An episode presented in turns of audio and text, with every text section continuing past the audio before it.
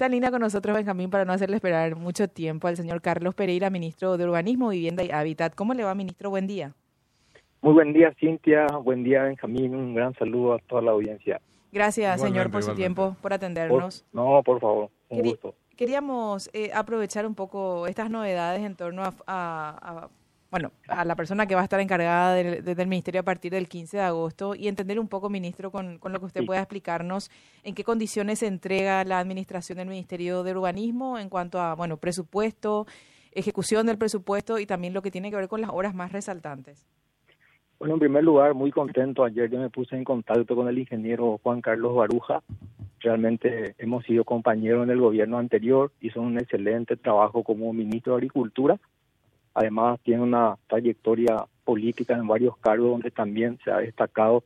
Y para mí realmente muy muy muy contento de poder entregarle a una persona de, sus características, a un amigo. Eh, vamos a estar entregando una administración ordenada, no como quisiéramos en materia de presupuesto, porque como ustedes saben, tuvimos un 35% de reducción que prácticamente no se nos ha repuesto 45, dijo 35. 35%, ciento sí. Eso ha sido direccionado al fortalecimiento de la salud pública para compra de vacunas y de los 29 millones de dólares de la donación de China a Taiwán también 12 millones hemos hemos recuperado y los otros 12 millones fue a aduana para la compra de los escáneres.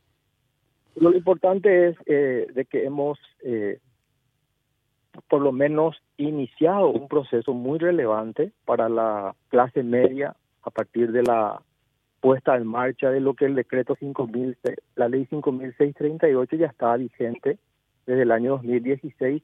Eso nos ha permitido a aquellos programas que no han tenido mucho impacto en la ciudadanía poder hacer una suerte de reprogramación de esos recursos y hoy están en un fideicomiso de administración para poder aplicar esos subsidios a la clase media, a la clase trabajadora, a la clase que con mucho sacrificio entre un salario mínimo y medio ganan hasta siete salarios y de eso, eh, más de 400 familias hoy están siendo beneficiadas con el certificado de subsidio que atenúa el impacto de aquellas familias que tienen el anhelo también de acceder a su casa propia. Estuve escuchando al ingeniero Baruja me parece excelente la, la propuesta que tiene, la visión que tiene, una visión inclusiva de atacar el déficit habitacional, que de hecho es 1.152.000 según los últimos datos del Instituto Nacional de Estadística.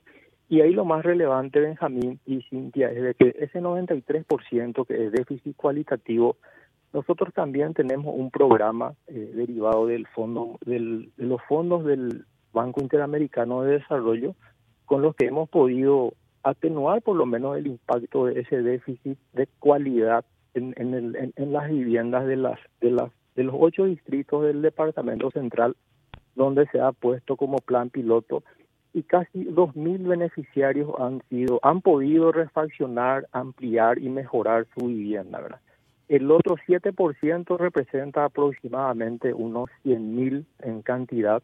Yo creo que eh, el, el nuevo ministro va a tener todo el quinquenio como para que pueda eso en una planificación atacar a razón de 20.000 viviendas por año, ¿verdad?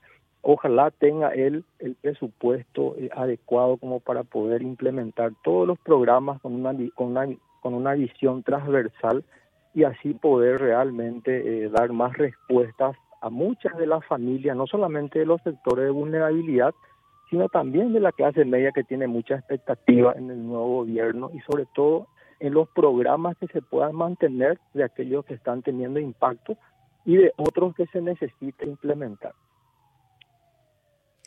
este, este presupuesto que, con el que vos pudiste, con el que vos contaste para eh, realizar las labores desde el, desde el ministerio, eh, ¿de ¿a cuánto, digo, a 100 millones estaba comentando yo, pero más o menos esa es la cifra, Carlos? Es un poco más que esa, Benjamín, pero nosotros como con, esos recortes, cuando yo ingresaba en, en noviembre del, del 2020, eh, prácticamente en ese entonces eh, se estaba eh, en el Congreso aprobando la ley de los 47 millones de dólares con los que pudimos remar en ese tiempo y en los subsiguientes meses como para poder dar respuesta a una serie de proyectos eh, en, en, zonas de vulnerabilidad y para comunidades indígenas que estaban pendientes. ¿verdad?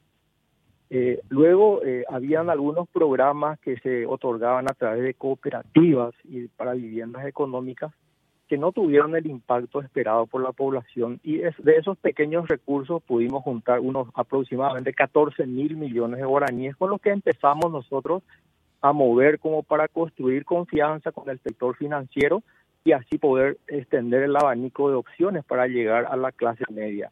Escuché al ingeniero Baruja que estaba hablando eh, de las posibilidades de mantener eh, eh, siempre presente mesas de trabajo y diálogo con el sector financiero como para poder buscar reducir las tasas, ampliar los plazos y de esa manera buscar las mayores y mejores opciones como para que muchas familias paraguayas puedan acceder a su casa propia. A mí me parece muy excelente esa visión.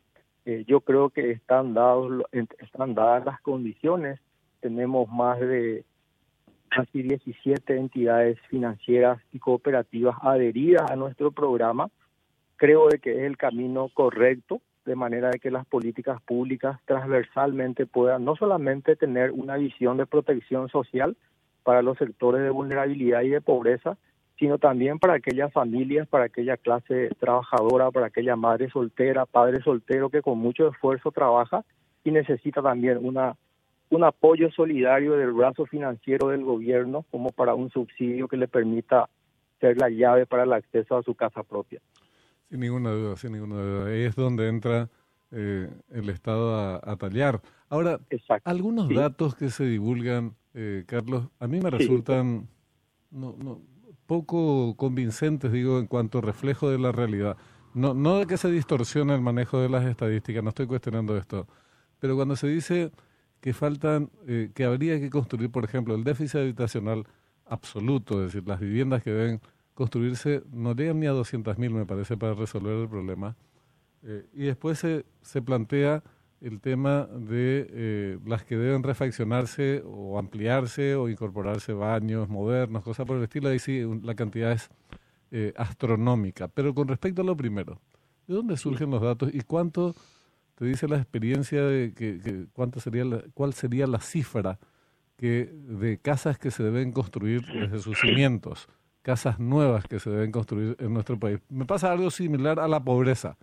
Se define pobreza el que gana menos de eh, un criterio monetario menos de 100 dólares, pero el que gana, claro, la, pobre, la pobreza de acuerdo, claro. la pobreza de acuerdo al ingreso, pero hoy ya mm. tiene una visión multidimensional. Correcto, correcto. No tener educación ya es pobreza, no tener un acceso gratuito a la salud, al seguro social, eso también ya forma parte del, de los componentes de pobreza. Así mismo. Me parece muy, me parece excelente, Benjamín, y muy, muy relevante tu pregunta. Y eso también ha sido una de las eh, respuesta que yo traté de dar, porque es una cifra que se deriva del Instituto Nacional de Estadística. Cuando yo estaba en la Secretaría Técnica de Planificación, también yo no podía comprender el impacto. Se hablaba de, una, de, un déficit de vivienda, déficit habitacional de unidades de un millón ciento cincuenta y mil, pero con el componente de cualidad y de cantidad. Y ese 93%, después yo pude entender que se refiere a la calidad de vivienda. O sea que Benjamín, la gente tiene una casa, la gente se nuestra cultura es así, nosotros nos casamos con una pieza, con un baño, con una pequeña salita y vamos creciendo en la medida de que nosotros también vamos ganando más, vamos progresando en el trabajo, etcétera. Y a eso se refiere el déficit cualitativo, porque cuando nosotros hicimos hincapié en desarrollar y duplicar este programa del subsidio para el mejoramiento, refacción y ampliación de vivienda, apenas el subsidio era de 17 millones 400 mil. Con mucho esfuerzo pudimos casi en 18, en, en, seis meses, con toda la burocracia del BID, aumentar hasta 34 millones de guaraníes. Y con eso eh, hemos podido por lo menos llegar a 2.000 familias que han cambiado el piso, han incorporado un, pequeño, una pequeña habitación por el nacimiento de otro hijo, han tenido por fin el baño moderno, cambiar la cocina, eh, poner una muralla, revocar las paredes, pintar la casa. O sea, se puede ver un pequeño progreso en esa vivienda que no ha tenido una orientación arquitectónica ni no ha sido dirigida desde el inicio por un proyecto de ingeniería o de arquitectura. Y esa es un poco la característica que nosotros vemos hoy cuando tenemos encima toda la responsabilidad de dictar las políticas públicas en materia urbanística, de vivienda y hábitat. Y ahí, como dice el viceministro, eh, el arquitecto Jorge Bosch, él me explicó a mí en dónde y por qué surgen esas, eh, esa situación, ¿verdad? Eso es porque realmente eh, no todas las familias que construyen tienen esa posibilidad de respaldarse en un proyecto arquitectónico que pueda ir desarrollando de a poco y con una orientación y con una planificación. Esa es la sustentabilidad urbana en la que también hay que trabajar en ese ordenamiento que vaya haciendo de que una familia cuando tiene en, cuando vaya desarrollando el inicio de la construcción lo haga orientado eh, bien a través de un proyecto y lo vaya haciendo de a poco, no así en forma empírica como normalmente se acostumbra. Y ya cuando nosotros, para, para tratar de responder un poco tu pregunta que me parece muy relevante, insisto, cuando nosotros recorremos, Benjamín, yo que me muevo por el interior, ahí yo me doy cuenta realmente de que la gente tiene recursos también para poder pagar una vivienda económica. Yo creo que acá tendríamos que pensar un poco en reducir el, el subsidio, que hoy es del 95%, al 40%. Porque está demostrado de que ese 60% para una vivienda económica que aproximadamente sale 97 millones de guaraníes, con una, como dijo el ingeniero Baruja, con una eh, prospección hacia adelante, eh, reduciendo la tasa y acomodando el plazo a sus condiciones y a posibilidades de pago, con 350, con 400 mil guaraníes que hoy paga por una piecita y por un baño, pueda realmente pagar por su propia casa. Porque cuando también nosotros en Jamín vemos eh, que se le entrega casa a la gente, de repente hay algunas personas que lo venden sabiendo de que eso tiene por 10 años la prohibición de hacerlo. Entonces, cuando todo se recibe también de, arriba, eh, muchas veces, en muchos casos, tampoco valora. Yo pienso de que eh, deberíamos también eh, ser un poco justos con el ministerio, porque hoy los 17 departamentos y 262 distritos realmente descansan en el ministerio los pedidos comunitarios de las diferentes comisiones vecinales en todo el país. Y realmente no tenemos nosotros todos los recursos como para hacerlo. A mí me, a mí me parece que eh, de los royalties que reciban los intendentes, debe hacer, por ejemplo, eh, kilómetros de empedrado o de rutas, podrían parte de eso eh, derivar a la construcción también de viviendas como una suerte de mitigar el impacto de ese déficit y que del resto se encargue en su planificación eh, el Ministerio de Obras. ¿En cuánto se estima el déficit? porque nosotros manejamos cifras, pero a veces no lo hacemos, muchas veces no lo, muchísimas veces no lo hacemos con rigor. ¿Cuál es el déficit anual en materia de viviendas en nuestro país, Carlos?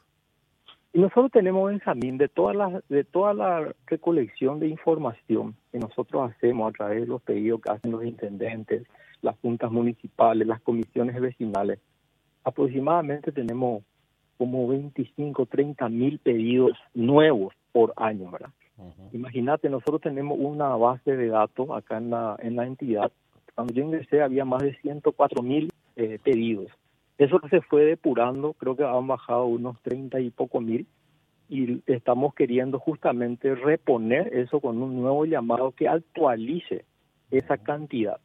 Porque realmente eh, yo creo que hay que hacer una revisión de eso, primero por la antigüedad en la que ya están en, el, en la entidad. Gente que tiene familias que tienen 10 años, con unos 8, 10 o 12 años de antigüedad, muchos niños ya están en la mayoría de edad, o sea, hay ya distorsiones a nivel de fichas sociales y eso amerita de que se actualice esa, esa familia eh, con, características, con características de vulnerabilidad.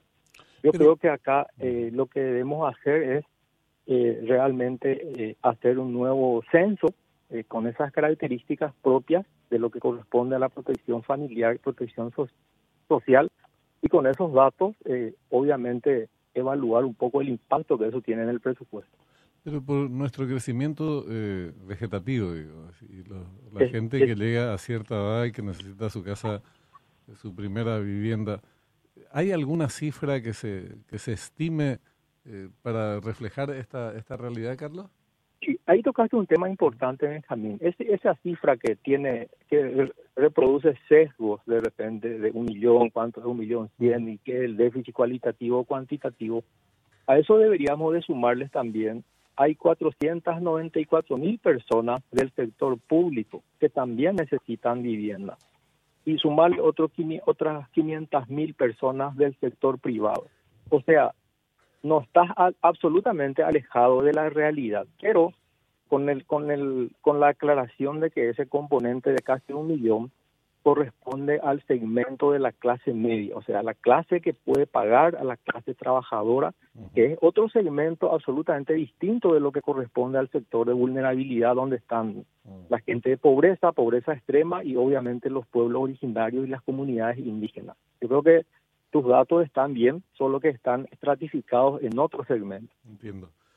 Mencionabas el tema del presupuesto, que obviamente no depende de ninguna secretaría, sino de cómo se establece y cuáles son las prioridades del gobierno, fueron otras eh, áreas sin hacer ningún tipo de valoración eh, al respecto, Carlos. Eh, con el presupuesto que dispuso el, Ministerio de Vivienda durante estos años, eh, ¿fue factible mantener los niveles del déficit? ¿Estos aumentaron o disminuyeron? Más concretamente, ¿cuál era el déficit cuando asumiste y cuál es el déficit cuando te vas? Bueno, yo creo que el déficit se mantiene, Benjamín, porque lo que acá pasa es de que los recursos van disminuyendo en relación a la, a los, a la cantidad de requerimientos. ¿verdad?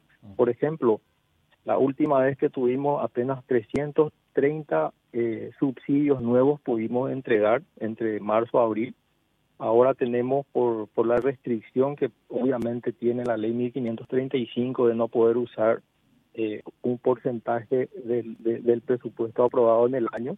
Prácticamente en el mes de julio vamos a tener otra inyección de aproximadamente eh, 33 mil millones para otras 300 nuevas, eh, otros 300 nuevos subsidios de unidades habitacionales de sector vulnerable y eso siempre es muy poco en relación a la cantidad. Por eso yo hablaba de la modificación de la Carta Orgánica y tratar de buscar una autarquía financiera que contribuya con el fisco de no poder, de no pedir siempre recursos de la recaudación, que estamos en una situación complicada, sino tener mecanismos que refuercen los recursos institucionales como para que el ministerio tenga, tenga margen de maniobra y poder desarrollar políticas públicas sin tener precisamente que solicitar recursos al Ministerio de Hacienda. Lastimosamente yo no tuve ese eco favorable de poder modificar, eso está en el Congreso aún. Eh, sí, por lo menos pude, eh, eh, casi después de un año de mucha discusión, conseguir un decreto que hoy sí me permitan comitir los innumerables inmuebles de, mucho valor y de, ubicaciones estratégicas como Marisa López y Brasil, la Avenida Artigas, el mismo predio de Mariano Roque Alonso que está en un prácticamente 90% de culminación todo lo que represente eh, las obras de infraestructura de cableado subterráneo, eh, tratamiento de agua de, fluentes. Eso va a permitir construir a través de tipo una alianza público-privada eh, en, el marco de un fideicomiso que aseguren la aplicación de esos recursos y la captación por parte del sector privado de poder desarrollar políticas públicas con participación privada para ir mitigando ese déficit habitacional, en este caso en ciudades emblemáticas como Mariano Roca Alonso, por ejemplo. Eso sí va a permitirnos en el tiempo eh, rentabilizar estos inmuebles que hoy no representan absolutamente nada para la institución. Son activos inmovilizados de mucho valor económico, pero que no tenemos forma de, eh, de hacer líquido como para tener recursos institucionales con los que podamos seguir impactando en la ciudadanía y construyendo viviendas, mitigando el déficit. Eh, hiciste mención a tu paso por la por la Secretaría Técnica de Planificación y esta es una curiosidad personal, te cuento. Sí, Benjamín. ¿Por, ¿Por qué está tan devaluada en la estructura del gobierno una repartición tan pero tan importante como la Secretaría Técnica de Planificación? Que te dice, mira, acá tenemos este problema, estas son las necesidades allá, estas son entonces vos sabés eh, con certeza, algunos saben se hacen los tontos, pero Eh, ahí está documentadamente de cuál es la, el diagnóstico, la radiografía de la situación. Así como decir, así como bien decís, Benjamín, a mí eso me ha servido muchísimo en este lugar donde hoy estoy eh, para planificar con una visión prospectiva hacia adelante, eh, como para poder tener ordenadamente, primero saber con qué recursos contamos, mirar hacia el frente cuáles son realmente las prioridades y de esa manera, por, por criterio de criticidad, abordar aquellos sectores más vulnerables. Ahí, ahí entra a jugar el, el impacto del ordenamiento y la focalización territorial, que precisamente la STT te da exactamente dónde están concentradas las zonas de pobreza y de esa manera hemos podido de alguna forma eh, tratar de dar respuestas a muchas familias que están muy alejadas de, la ciudad y que recién ahora están también pudiendo ser alcanzadas por el Estado en el, en el sentido de tener el acceso a una vivienda digna. Sí, pero de, de todas formas te digo, nunca se, ni se sabe quién es el secretario está al frente de la Secretaría Técnica de Planificación. Tendría que tener un rol tan protagónico a la hora de diseñar las políticas. Depende eh, de Hacienda, ministro. Sí, ¿verdad? Eh, no, la, la Secretaría Técnica de Planificación es una secretaría que depende directamente de la presidencia. De la presidencia, ya. Así mismo. Eh, integra, sí, el, depende, diríamos que tiene también cierta dependencia del Ministerio de Hacienda en el sentido de que es parte integrante del equipo económico, sabiendo de que el ministro de Hacienda es el jefe del equipo económico. Eh, te digo, eh, es un tema que siempre me, llamó la atención. Se supone que un gobierno se tiene que basar sus acciones, más allá de sus convicciones ideológicas y compañía, en base a la información proveída por un órgano como este, que le dice, mira, esta es la, la situación y por acá podría ir eh, Así mismo el, establecimiento de las prioridades. Digamos, Así mismo. A mí me tocó eh, y, he tenido yo esa experiencia de, hacer reestructuraciones, hacer cambios eh, eh, muy, muy importantes y sobre todo de poder conocer cuáles son las necesidades insatisfechas dentro de los 17 departamentos y el abordaje de, de los 262 municipios, porque nosotros trabajábamos muy de cerca con ellos en la implementación del sistema de gestión por resultados, tratar de hacerles entender el manejo del recurso público en el sentido de que ellos también puedan tener un ordenamiento en cuanto a la ejecución de su propio presupuesto y así eh, tratar de ir eh, optimizando el gasto público, maximizando las necesidades que tengan cada uno de los intendentes y sus juntas municipales en, en sus respectivos territorios y comunidades. A mí me ha servido muchísimo y yo le atribuyo a, esa experiencia haber podido en estos poco tiempo, en este poco tiempo, en estos dos años y pocos meses, eh, poder hacer algo con lo que se tenía. Bueno, perfecto. Eh, por último, Carlos, ¿hay un equipo que se vaya a integrar con, eh, no sé si Baruja o gente de personas asignadas por él a los fines de ordenar el proceso de aquí al 15 de agosto? Sí, gracias a Dios ayer ya yo hablé con el ingeniero Baruja, excelente. Eh, quedamos en encontrarnos el día de hoy. Yo ya le voy a, guardar al ingeniero, eh, seguramente que va a venir acompañado de algunas personas integrantes de su, de su equipo de trabajo y estamos en permanente contacto a las órdenes y yo creo que vamos a hacer una transición bastante ordenada. Por suerte, eh, como dije, a mí me parece Estoy muy contento de que una persona de su nivel, una gran persona, un excelente profesional, esté al frente de una cartera tan importante, tan sensible y, y que mira mucho las necesidades de la población, sobre todo en un ámbito donde nuestra cultura siempre es muy sensible y una necesidad hablar de la de la vivienda propia, ¿verdad? Sabemos en el Paraguay de que desde el momento que uno se incorpora al mercado laboral, eh, lo primero que le viene en mente es cómo poder hacer para tener alguna vez la casa propia. Y le escuché decir ayer al futuro ministro de que dentro de su visión, justamente con toda esa experiencia que él tiene, no solamente va a estar la de generar empleo, sino la de atacar de frente y mitigar el impacto del déficit habitacional en ambos extremos, en el déficit cualitativo y en el déficit cuantitativo. Ya. Bueno, Carlos, te agradecemos mucho por tu tiempo, muy amable. No, al contrario, Benjamín, Cintia, un gusto estar en contacto con usted y hasta cuando guste. Gracias, ministro, muy amable. Igualmente. Igualmente.